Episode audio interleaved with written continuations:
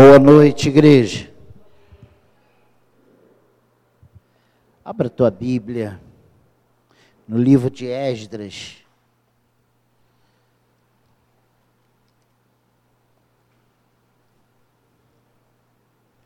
No capítulo 6,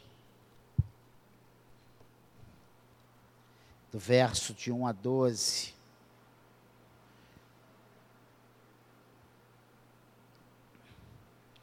Eu quero falar nesse, nessa quinta que antecede a Páscoa, sobre uma, a Páscoa de alegria. Quero usar o que aconteceu aqui com o povo de Deus nesse período de Esdras, pós-exílio. Né?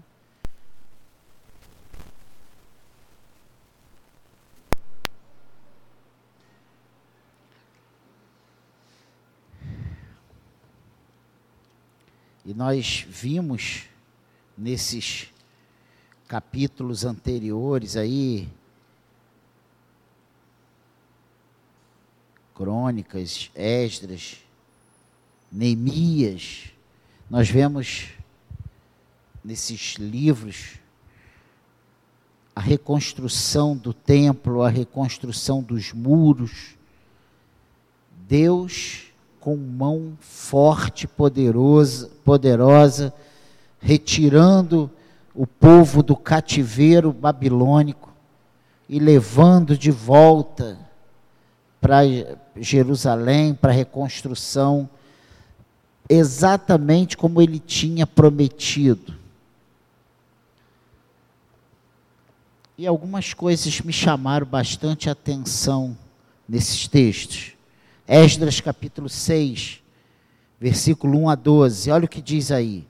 Então o rei Dario deu ordem, e uma busca se fez nos arquivos reais da Babilônia, onde se guardavam os documentos. Em Aquimetá, na fortaleza que está na província de Média, se achou um rolo e nele estavam escritos um memorial que dizia assim: O rei Ciro, no seu primeiro ano, baixou o seguinte decreto: Com respeito à casa de Deus em Jerusalém, deve ela edificar-se para ser um lugar em que se ofereçam sacrifícios. Seus fundamentos serão firmes, a sua altura de 60 côvados e a sua largura de 60 côvados, com três carreiras de grandes pedras e uma de madeira nova. A despesa se fará da casa do rei.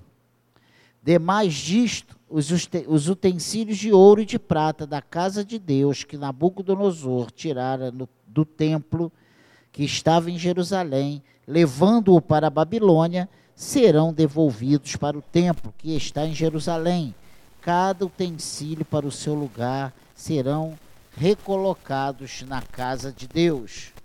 Agora, pois, Tatenai, governador da além do Eufrates, Setar Bozenai e seus companheiros, os afarzaquitas, que estáis para além do rio, retirai-vos para longe dali, não interrompais a obra desta casa de Deus, para que o governador dos judeus e os seus anciãos reedifiquem a casa de Deus no seu lugar. Também por mim se decreta o que haveis de fazer a estes anciãos dos judeus, para que reedifiquem esta casa de Deus, a saber, que da tesouraria real, isto é, dos tributos da além do rio, se pague pontualmente a despesa a estes homens, para que não se interrompam a obra. Também se lhe dê dia após dia, sem falta, aquilo que houver mister, novilhos, carneiros, cordeiros, para holocausto ao Deus dos céus. Trigo, sal, vinho e azeite, segundo a determinação dos sacerdotes que estão em Jerusalém, para que ofereçam sacrifícios de aroma agradável ao Deus dos céus e orem pela vida do rei e de seus filhos.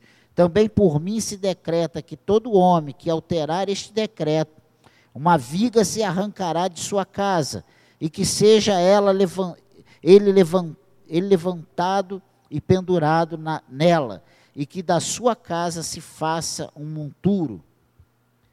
O Deus, pois, se fez habitar ali o seu nome, derribe a todos os reis e povos que estenderem a mão para alterar o decreto e para destruir esta casa de Deus, a qual está em Jerusalém. Eu daria e baixei o decreto que se execute com toda a pontualidade. Amém? O que vemos aqui é um agir milagroso de Deus, né? Porque o rei Ciro faz esse decreto. O rei Dario, anos depois, manda que procurem, que vasculhem, que achem alguma coisa a respeito do povo de Israel. Nos arquivos reais da Babilônia se acha esse decreto de Dario, de Ciro, a respeito da casa de Deus, do povo de Deus. Esse Ciro é o mesmo Ciro que o próprio Deus chama o meu servo Ciro, não é isso? Olha que coisa tremenda. Estando, estando nós, né, é, nesses dias que antecedem a Páscoa, a, quaresma, mais um relato bíblico nos aponta a sua importância. Porque no final desse capítulo 6, que nós acabamos de ler, esses 12 primeiros versículos, fala sobre a celebração da Páscoa.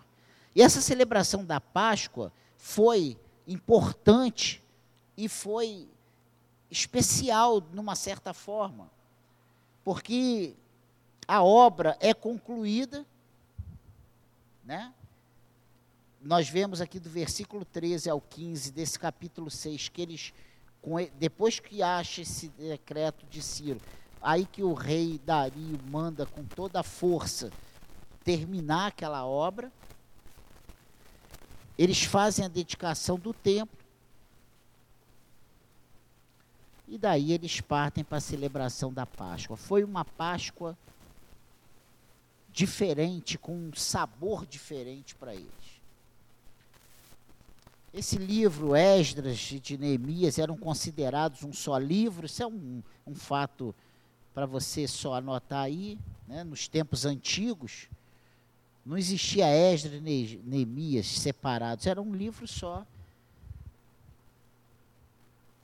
A Bíblia evangélica e hebraica moderna dividiram em dois, denominando, dando o nome dos seus homens principais, que foram Esdras e Neemias. Então, esses livros tiveram né, esses nomes por causa dos seus personagens, uma homenagem né, a essas figuras humanas principais. Esdras, o sacerdote, ele é geralmente considerado o autor ou compilador dos quatro livros históricos desse período, que é primeira Crônicas, segundo Crônicas, Esdras e Neemias. O objetivo específico do livro de Esdras é documentar a volta do povo que vinha reconstruir o templo na ocasião certa em que, em que o Senhor, por intermédio de Jeremias, lembra de Jeremias, o profeta chorão, que anunciou, anunciou, anunciou que o castigo viria, o povo não deu ouvidos, e ele disse: Olha, serão 70 anos de cativeiro e depois Deus vai tirar. Pense numa coisa. Deus ainda hoje age nas nossas vidas dessa forma. Estamos aqui confessando o nome do Senhor, não é porque nós somos espertos, porque nós somos qualificados, mas porque Ele nos chamou, porque Ele nos resgatou, ele nos colocou aonde Ele queria, o Senhor, é que estamos aqui. Pense nisso. O próprio Deus falou com o rei, e o rei tem o seu coração quebrantado, o Deus usa pessoas para chegar ao rei e o rei ser conivente com os desejos do coração desses servos do Senhor. Pense nisso. Então, esse livro de Esdras, o, o, objetivo específico é documentar essa volta do povo que vinha reconstruir o templo na ocasião certa, por intermédio né, é, de Jeremias, como tinha profetizado isso. Ele disse que aconteceria, se você quiser em casa conferir, Jeremias 29, 10 e Esdras 1, 1 também fala sobre isso. Se você voltar aqui algumas páginas que nós lemos aqui, Esdras 6, se tu voltar seis capítulos, você vai chegar em Esdras 1, e o primeiro versículo fala sobre isso. No, no, primeiro ano de Ciro, rei da Pérsia, para que se cumprisse a palavra do Senhor, por boca de Jeremias, despertou o Senhor o espírito de Ciro, rei da Pérsia, o qual fez passar pregão por todo o seu reino, como também por escrito, dizendo: Assim diz Ciro, rei da Pérsia: O Senhor, Deus dos céus, me deu todos os reinos da terra e me encarregou de lhe edificar uma casa em Jerusalém de Judá. Olha só, o próprio rei Ciro. Então, Vamos avançar. Preste atenção. Falando ainda de Esdras, as obrigações de Esdras nesse período para com os hebreus que voltaram do exílio. Primeiro, ele tinha uma responsabilidade de reconstruir o devido culto no templo reconstruído em 457 a.C. Então, uma das responsabilidades de Esdras era reconstruir o devido culto. Porque um, um prédio vazio não presta culto ao Senhor. A igreja, hoje, nós somos o templo. Naquela época tinha um lugar específico, mas eles sozinhos, os locais específicos sozinhos, não cultuavam a Deus. Em todo tempo, Deus espera o louvor, o culto do seu, do seu povo. Outra responsabilidade de Esdras, escrever, né? Ou copilar primeira e segunda crônica, eu já falei isso, Esdras, Neemias e o Salmo 119. Presidir a grande sinagoga que determinou e organizou o cano hebraico das escrituras, também foi responsabilidade de Esdras.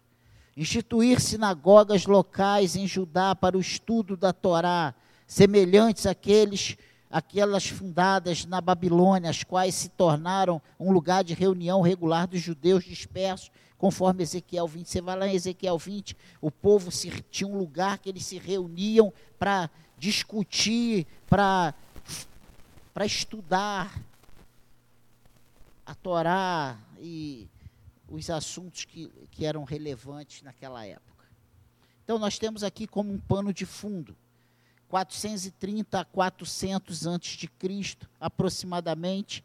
Isso cobre um período de mais de 100 anos, desde a volta de Zorobabel, construtor do templo, a, em 537, até o último retorno de Neemias, construtor dos muros, depois de 432. Então, nós temos de 537 a 432, aproximadamente 100 anos, cobre essa história, esse, esse voltar, esse reconstruir, esse reedificar aqueles muros destruídos por Nabucodonosor na época lá da invasão e destruição por desobediência do povo, porque o povo não deu ouvido aos alertas do Senhor. Na realidade, foram quatro turmas que voltaram do cativeiro. Primeira de Zorobabel, em 537, a de Esdras, em 457, a de Neemias, em 444, e outra de Neemias, em 432. Isso é importante você se localizar. É importante. É importante você saber que a gente às vezes fala ou ouve e pensa que foi num estalar de dedos.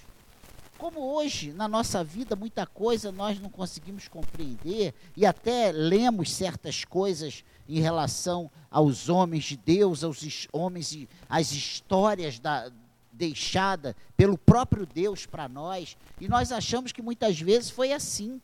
Mas às vezes passaram anos entre uma narrativa e outra, anos para que as coisas acontecessem.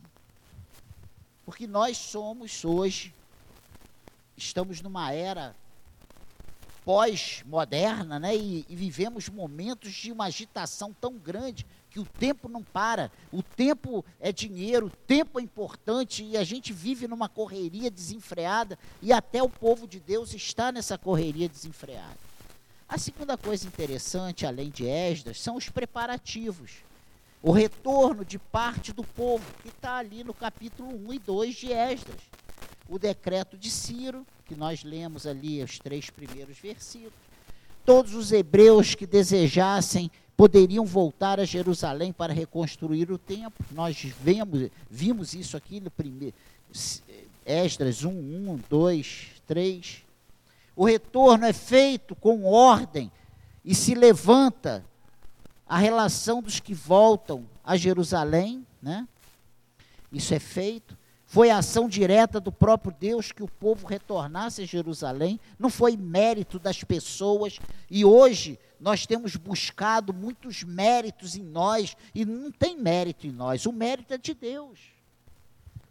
O mérito é a vontade soberana de Deus. Mas só o fato do povo retornar a Jerusalém não é suficiente, existem os percalços, né?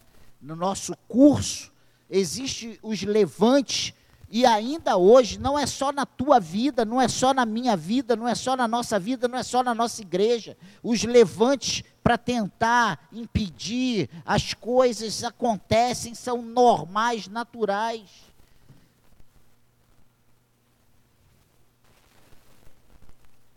Só o fato de Deus tocar no coração de Ciro não era só o suficiente, foi importante que ele abriu a guarda, ele liberou, ele deu recursos, ele deu ordens, ele abriu os caminhos, mas não era só isso o suficiente. Tinha que reconstruir o templo, tinha que reconstruir os muros, tinham muitas pessoas ali plantadas para impedir essa reconstrução faltava a presença do povo, uma, um bom ânimo no povo. Nós lemos que essa a reconstrução do segundo templo trouxe uma frustração para os anciãos que tinham vivido há mais de 70 anos, aqueles já idosos que tinham vivido no templo, daquele primeiro templo, né? E tinha visto toda a suntuosidade, toda a beleza, todo o ouro, toda a riqueza, porque aquele primeiro templo foi construído com bens de quem? De Davi e construído por Salomão. Isso tudo foi destruído, queimado, saqueado, roubado. Pensa nisso. Aí depois eles reconstroem com benevolências, com ofertas. Mas eram bons? Eram, mas não era nada, não tinha nada a ver, nem chegava aos pés. E aí Deus fala que a glória do segundo templo seria maior do que a do primeiro. Olha só que coisa interessante. Não era suficiente apenas né, essas, é, é, esses primeiros passos. Sem povo não há culto, mas sem ordem tampouco há culto. O culto a Deus, ele prescinde de ordem, e nós precisamos, não podemos fazer de qualquer maneira. O Senhor exige decência e ordem. Faltava altar, perdão dos pecados faltava templo, comunhão dos santos, faltava liturgia, culto com ordem e decência, faltava culto, res, o resultante do coração. Isso tudo faltava naquela época. E muitas vezes, se nós pararmos, ainda tem templos destruídos, precisando de serem reconstruídos hoje hoje. É para nós pararmos nessa véspera de Páscoa, Amanhã, muitas pessoas lá fora, pela religiosidade, não faz a barba, não briga com ninguém, não sorri para ninguém, amanhece capisbaixo, triste, porque é a sexta-feira da paixão. No sábado malha o Judas e no domingo come aquele bacalhau, bebe aquele vinho e aí acaba com tudo. Pensa nisso. Nós, povo de Deus, como está o nosso altar? Como está o nosso templo? Como está a nossa liturgia? Nós temos dado um verdadeiro culto ao Senhor? E aí, se você parar e pensar, Ô pastor, mas essa pregação não é para mim, porque eu sou o que estou aqui todo culto. Que essa palavra seja um alerta para nós não desanimarmos. Que essa palavra seja um alerta para nós não desistirmos. Muito pelo contrário. E aí, voltando para a história, a reconstrução do altar e do templo, no capítulo 3 ao capítulo 5 de Esdras, você vai ver isso. O altar foi construído para que o sacrifício pudesse voltar a ser feito e houvesse perdão. Lá no Salmo 130, no versículo 4, ele diz: Contigo, porém, está o perdão para que te temam. Olha que coisa tremenda. Somente com santificação podemos ver a Deus. O perdão de pecados é condição básica seguir a paz e a santificação, sem a qual ninguém verá o Senhor.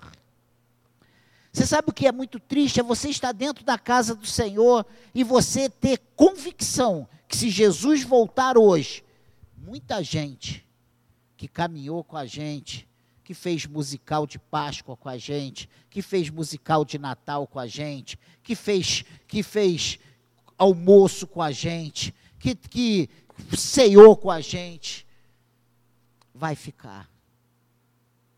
Que é isso, pastor? Como é que o senhor afirma isso? Vai. Vai. Não porque eu sou um profeta do Apocalipse, mas porque a Bíblia diz o próprio Senhor disse que naquele dia muitos que vão dirão: Senhor, em teu nome eu profetizei, em teu nome eu curei, em teu nome eu libertei pessoas. Apartai-vos de mim, porque eu não vos conheço. Vamos acordar, vamos abrir os nossos olhos. Nem todos que dizem Senhor, Senhor entrarão no reino dos céus. Nem todo mundo que se diz eu sou crente vai entrar no reino dos céus. Olha o coração não é o fato de ter visões, não é o fato de ter profecias, não é o fato de orar e curar pessoas, é o fato de ser conhecido por Deus. Meu Deus, que isso? O templo foi reconstruído porque somente no ajuntamento dos santos, em comunhão, Deus manifesta a sua graça filial à congregação em culto público. Por isso, a instituição, a instrução, né? E, e foi instituído o culto e a instrução de estarmos juntos.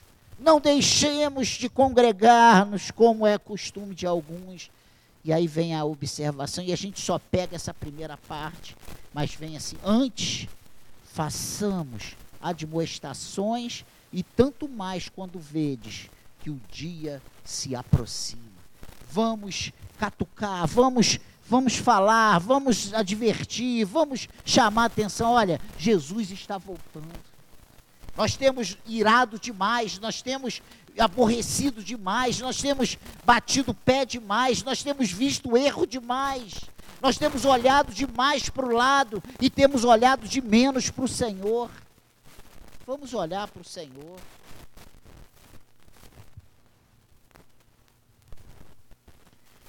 A liturgia é o que nos conduz em ordem no culto a Deus.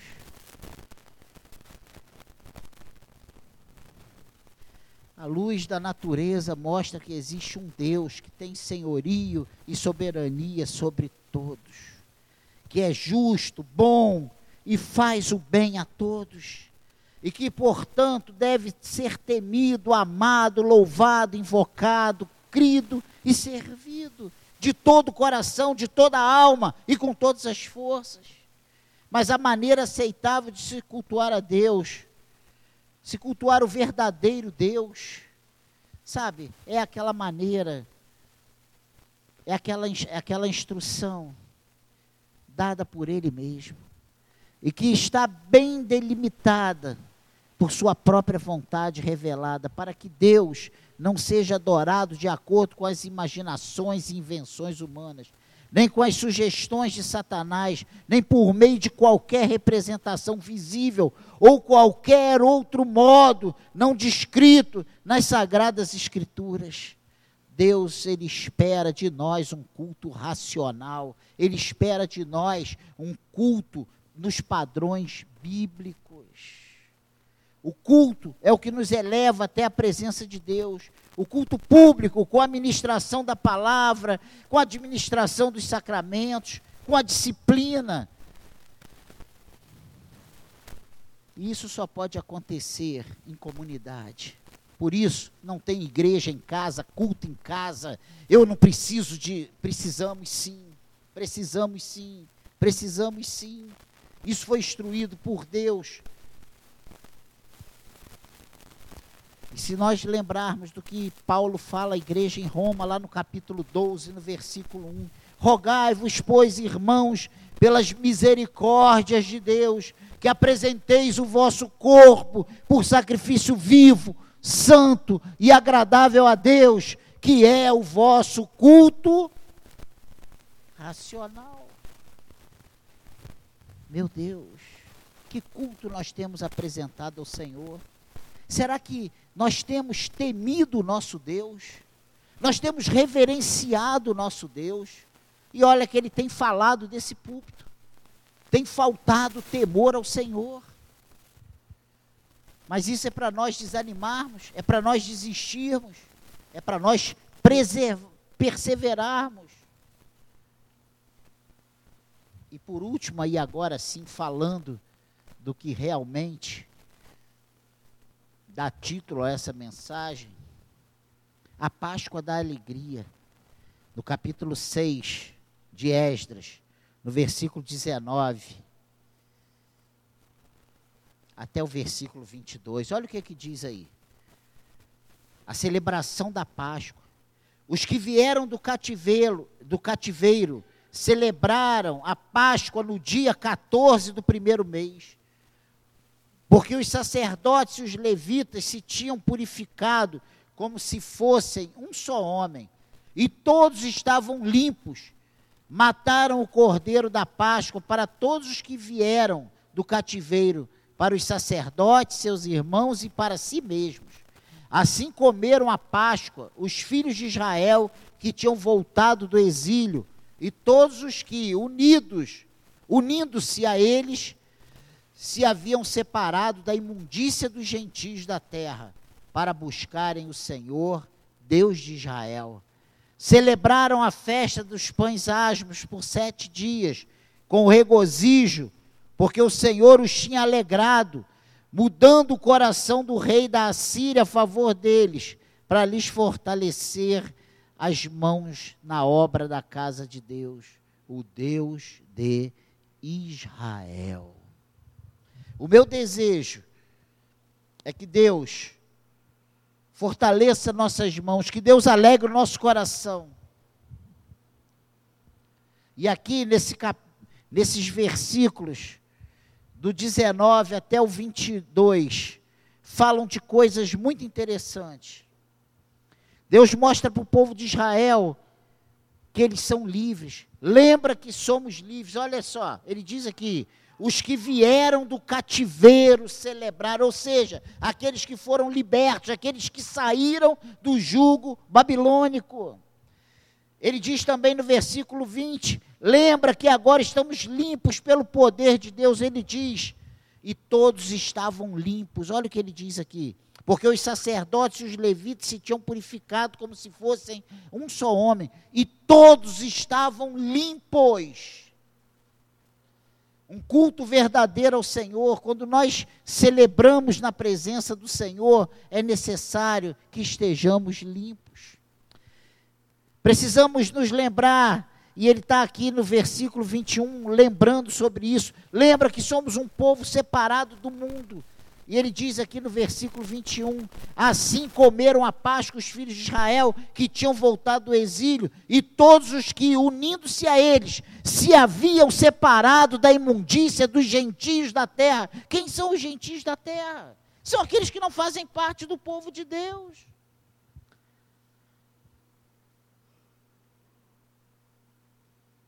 E ainda nesse versículo 21, ele dá outro alerta.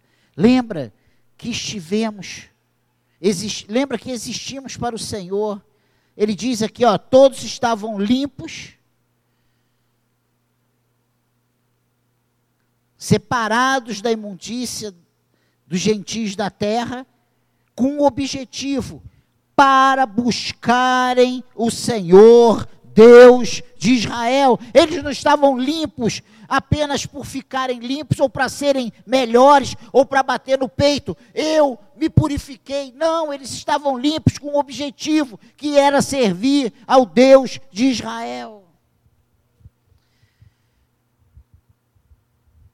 Lembra que existimos para o Senhor. Meu Deus. Meu Deus. Celebramos a nossa liberdade em Cristo, como os antigos celebraram a Páscoa. E ainda hoje, nós temos motivos de celebração.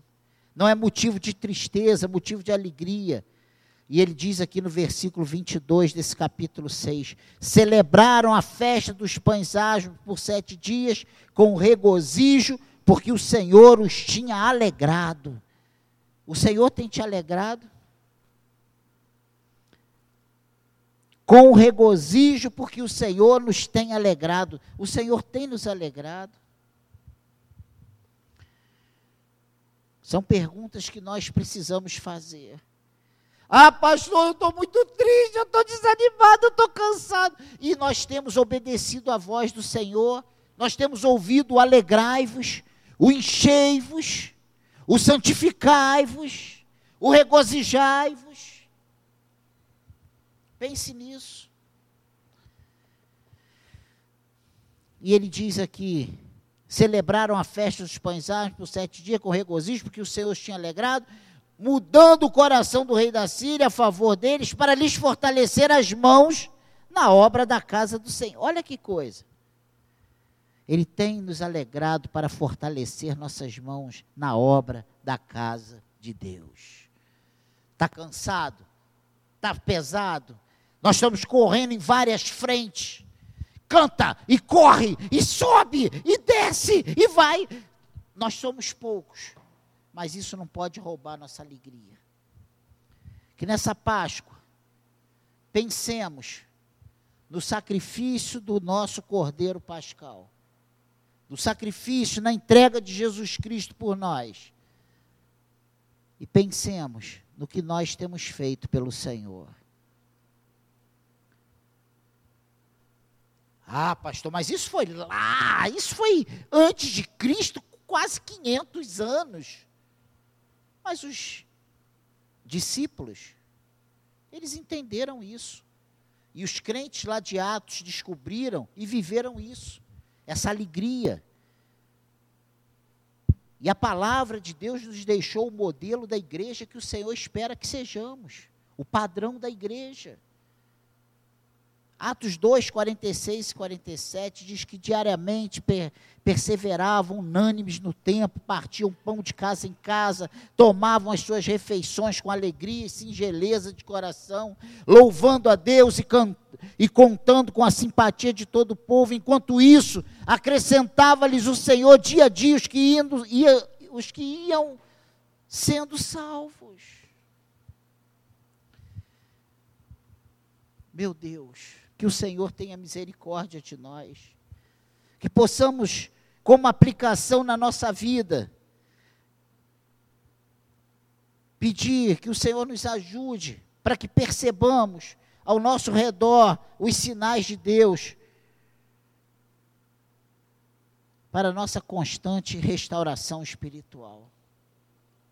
Que o Senhor nos, re, nos restaure.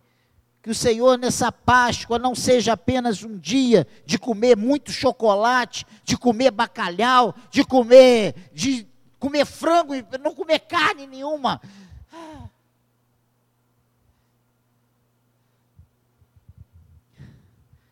A Páscoa não é deixar de comer carne. A Páscoa é lembrar do que Jesus fez por nós. Precisamos nos entregar ao processo de Deus. Precisamos pedir a Ele para reconstruir o nosso altar.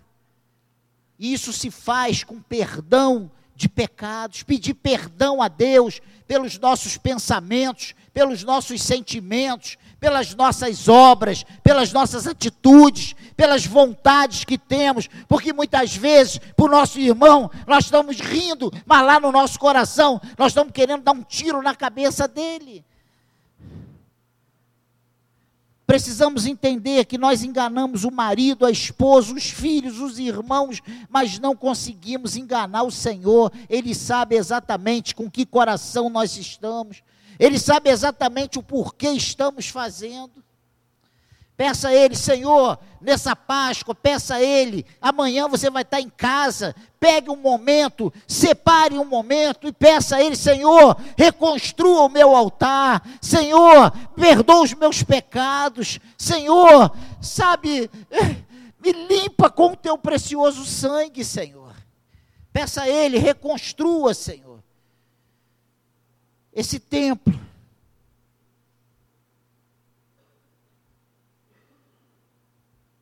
Peça a Ele, reconstrua o templo. Eu quero que o Senhor reconstrua o templo. O templo é lugar de agregação de pessoas. De repente você não quer mais comunhão com ninguém. De repente você não quer mais relacionamento com ninguém. De repente você se tornou um cristão superficial. E olha, nós temos muitos fatores trabalhando para isso. Nós temos muita coisa conspirando para nós ficarmos cada vez mais crentes isolados, mas o Senhor não quer isso, Ele quer que nós estejamos congregados.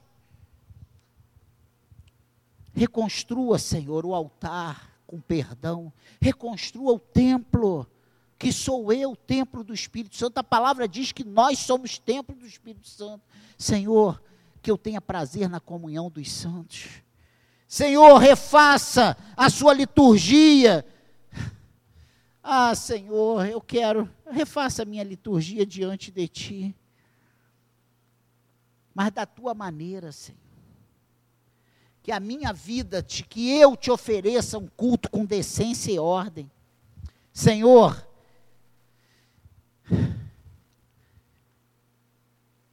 derrame seu culto diante do Senhor. Derrame seu culto diante do Senhor. E isso aí é o resultado do teu coração. Só um coração quebrantado, só um coração, sabe, trabalhado pela ação do Espírito Santo pode oferecer ao Senhor um culto agradável a Ele. Ofereça o seu melhor. Honre ao Senhor com as primícias.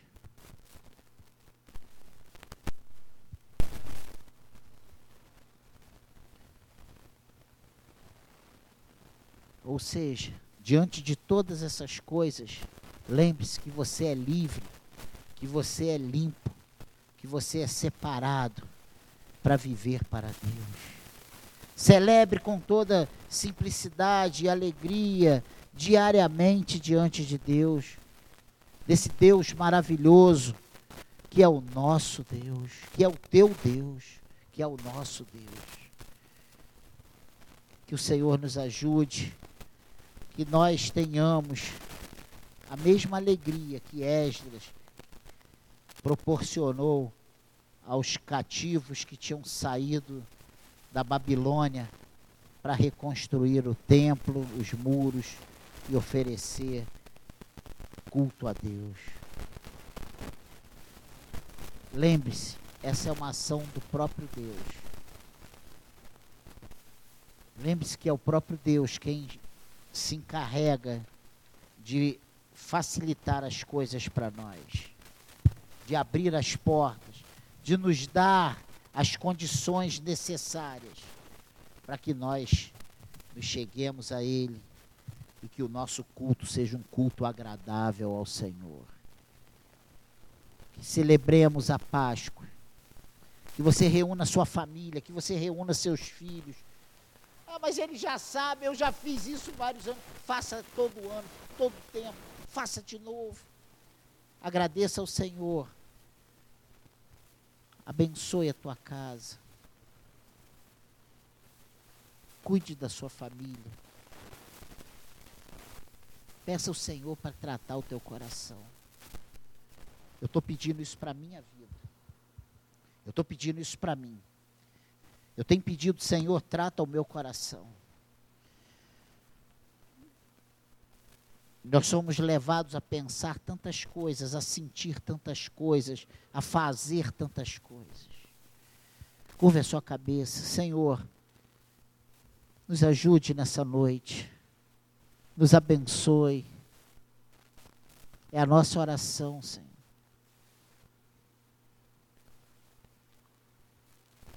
Que tenhamos a mesma alegria, que sejamos renovados do mesmo jeito. Que aquele povo se alegrou, se regozijou diante do Senhor celebrou a Páscoa com aquela alegria. E a tua palavra diz que o Senhor renovou o coração, a alegria no coração deles. Renova a alegria no nosso coração. Naquele grupo, teve um grupo que não quis sair mais da Babilônia e ficou lá, Senhor. Mas teve um povo que quis voltar para Jerusalém. E esses sofreram, e esses passaram dias difíceis, pegaram chuva, pegaram, passaram por medo, porque foram amedrontados, foram ofendidos, trabalharam pesadamente. Mas a recompensa foi que esses que estavam ali foram renovados pelo Senhor. Renova as nossas forças, Senhor. Renova a nossa alegria. Renova a tua paz em nossos corações. Por favor, nos abençoe e seremos abençoados. Nos abençoe e seremos abençoados. Muito obrigado por essa noite, nós te agradecemos em nome de Jesus. Amém, igreja?